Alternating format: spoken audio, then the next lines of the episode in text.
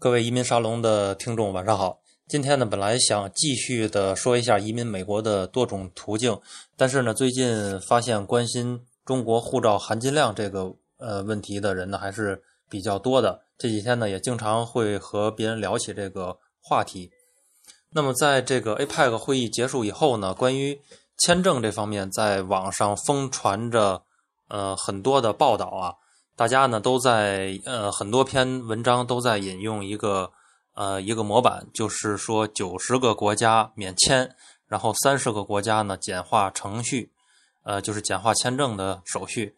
呃三十多个国家呢在单方面也给了中国公民一个落地签的待遇。那么呃这个呢其实也是有一张表格的，如果说感兴趣的呃。朋友可以加我的微信，回复“护照”这个关键词，可以看看这个这一篇文章。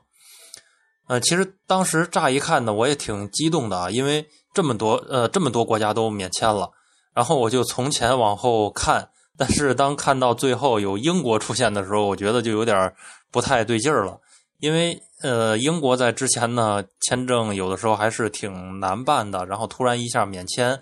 我觉得可能有点不太对。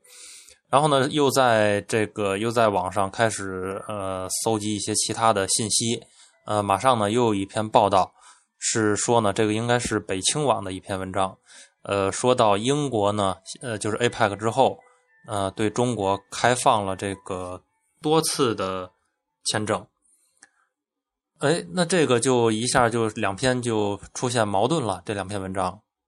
然后呢，又呃又深入的了解了一下，那么最终得到的结论呢，其实现在是增加了很多的免签的国家，但是呢，这些国家呃所免签的呢，都是要持有英公护照，也就是公务护照才能够免签的。那么我们都知道，现在就是持有英公护照，这个也不太可能随便拿在手里，所以说呃大家都说的这个。呃，说走就走的这种旅行呢，还是还是有点难度的。当然，这个因私护照在免签方面肯定还是会受到很大的限制的。那也有一些免签的国家啊，比如说呃圣马力诺，这个呢是一个国中国，它是套在呃意大利国内的一个独立的国家。那么这个国家对中国免签就就挺尴尬的，因为咱们。他没有这个国际机场，要想去圣马力诺这个国家，那么只能是从意大利去入境，那么还还是要做一个申根签嘛。所以说，这个 有的时候这种免签的国家也也没有太大的效力。还有其他的就是那种特别偏远的那些小的国家，呃，那从这么来看呢，其实，嗯。呃，就是这个含金量啊，还还是有点问题的，因为它确实是提高了，比如说。像美国的这个由一年改为十年，还有日本的一些和日本之间的这个签证开放的城市呢，也增加了一些。但是呢，这个整体的含金量的提高还是还是非常有限的。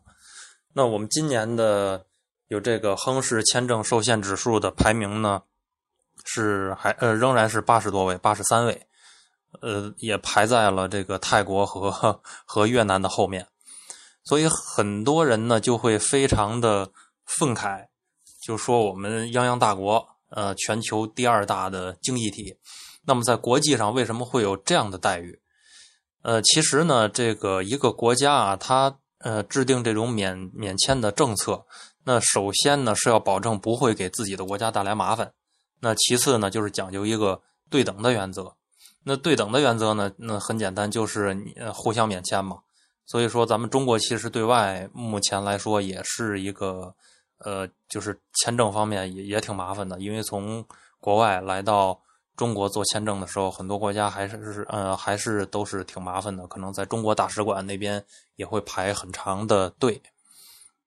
这是一点。然后呢，就是刚才咱们说的第一点，就是呃会不会为自己的国家。带来什么麻烦？那么这个呢？我想是现在最主要的一个原因，因为有一些国家呢曾经是对中国免签过的，比如说匈牙利，呃，这个国家呢现在在我们移民的行业也算是一个黑马了啊，呃，申请的人数特别多，最近这两年才开放的。那么它呢是在九零年的时候和中国签署的一个互免签证的协议，但是在实行了之后呢，就发现中国人开始蜂拥而至，那肯定也会有一些不太好的影响。那就是比如说就是在那边非法的滞留、非法的务工，呃，所以呢，这个政策执行了两年，也就是在一呃在九二年的时候就停止了。呃，其他的也有一些像哥哥伦比亚，在零七年的时候。呃，零七年一月一号，它是对中国开始实行免签。呃，其实这个国家呢，在之前啊，就是包括在零六年的一年的时间，也没有几千中国人过去。那么自从这个免签的政策呃执行之后，每天差不多到到这个哥伦比亚的中国人的呢，差不多就得有呃一百人，一百多人。那其中很多人都是没有持。都没有持着任何的这种有效的身份证明，那么在当地呢，呃，也出现了很多的非法滞留的情况。所以说，在当年的五月份，哥伦比亚的官方就取消了这一政策。所以说，这个这一个很比较大的一点的这个免签国呢，也也也取消了。所以，呃。整体来看呢，什么原因呢？我觉得主要还是咱们的这个人口基数太大，因为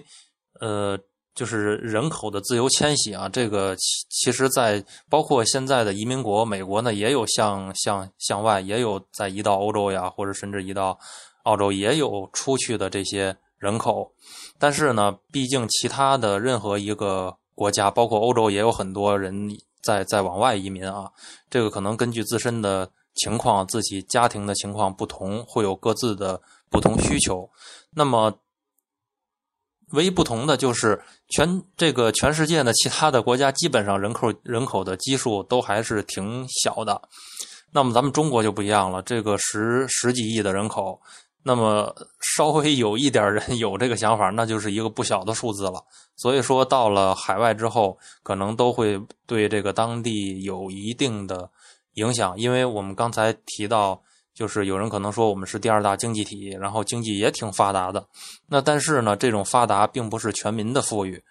呃，GDP 可能很高，但是一人均，那么这个还是非常低的一个一个数字。所以说，这会就是有一个可能是因为贫富差距啊，或者什么样的原因，那么肯定是有一部分人他会呃在当地呃。去逾期滞留啊，会有这样的问题。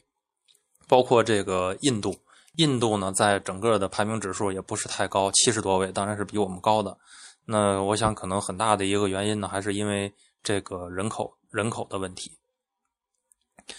呃，所以说，呃，哦，对了，还有一个，还有的人呢，可能说是体制的问题，这个也许吧，也也许可能有一定的影响，就是因为，呃，咱们现在的这个社会主义制度。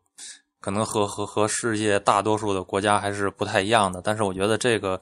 呃，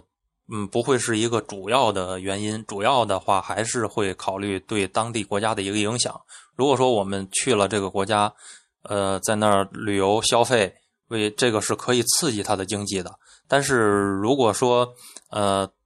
就是过去之后我就黑在那儿了，这个可能是对当地的一个政权的管理、政府的管理来说呢，还是。一个呃危害挺大的一个影响，嗯，那所以我觉得相信呢，就是随我随着我们全民的这个生活水平的提高，那我们护照的这个含金量，呃，相信也会越来越高。那有人可能说了啊，你做移民行业是不是还希望这个签证开放吗？其实我的观点是呢，嗯，不会产生太大的影响，因为这种就是因为。呃，就是出行方便而做出最终移民决定的人还是非常的少的，而且呢，一旦开放了，那可能对全世界的这种呃其他国家的认识就会更加的加深一些，也会让客户做出更加理性的决定。其实反过来对我们这个行业，呃，我觉得还是一个呃健康的方向吧。好，我们今天就先到这儿。如果说有问题需要交流，您可以加我的微信。呃，移民沙龙的拼音全拼，好，谢谢。